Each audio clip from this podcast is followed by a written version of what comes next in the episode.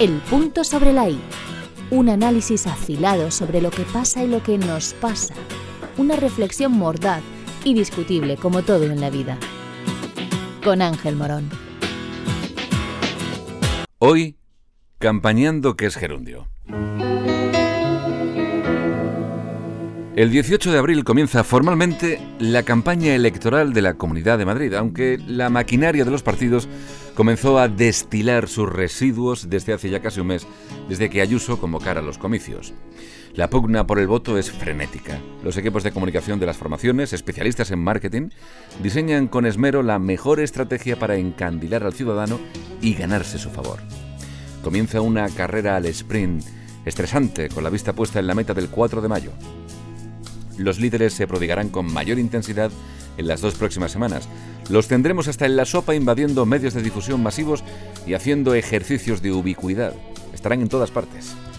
Los electores somos los espectadores interesados del teatrillo electoral y somos interesados por la cuenta que nos trae.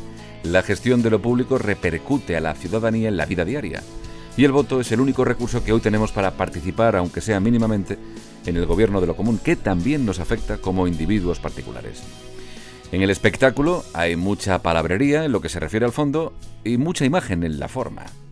Las palabras se las lleva el viento, ya lo sabemos, y la hemeroteca recuerda con mucha frecuencia además que lo que dice un político pocas veces se cumple.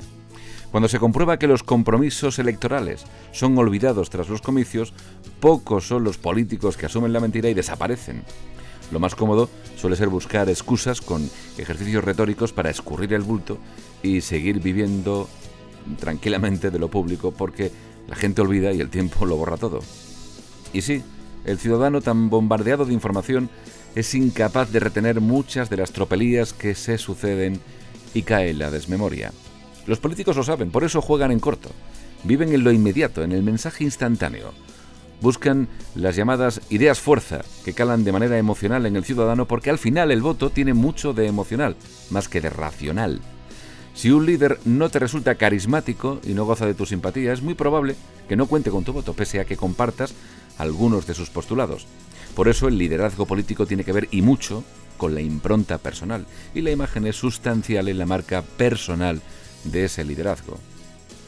Isabel Díaz Ayuso parte la carrera electoral con ventajas según vaticinan las encuestas hoy, pero nada habrá cierto hasta el cierre de las urnas. Hasta ese momento quedan escenas, discursos, situaciones, debates, mítines e imágenes publicitarias. Y cuidado con meter la pata porque un error de cálculo puede abocar a un cambio en las tendencias auguradas por la demoscopia.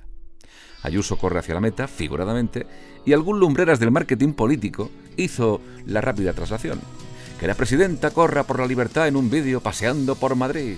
Ah. Como idea sobre el papel, pudo estar bien, pero la imagen visual se quedó en un intento fallido donde la naturalidad brilló por su ausencia. Y es que con zapatillas la amiga Ayuso no se encuentra eh, muy cómoda por lo que vemos.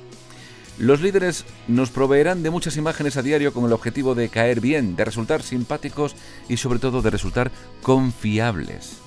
La candidata de Más Madrid, por ejemplo, en un programa de radio de carácter desenfadado, se puso a perrear, a mover su cucu, vamos, a bailar con ese estilo tan de moda entre los jóvenes que muchos como yo tachamos de ordinario, hasta soez, diría. Pero todo vale, con tal de granjearse el favor, en este caso de los más jóvenes, porque el formato, lógicamente, tenía audiencia juvenil. La campaña será atosigante, redundante y cargante, sin duda. Acabaremos de políticos hasta el moño. Pero todo en la vida, mal que nos pese, es política. Y el terreno de juego de Madrid se establece también en clave nacional, como está demostrando el amigo Sánchez entrando en primera persona y dejando casi a un lado al señor Gabilondo. Lo que pase en esta comunidad, tal vez, solo tal vez, pueda tener trascendencia más allá de la región. Eso, eso ya lo veremos.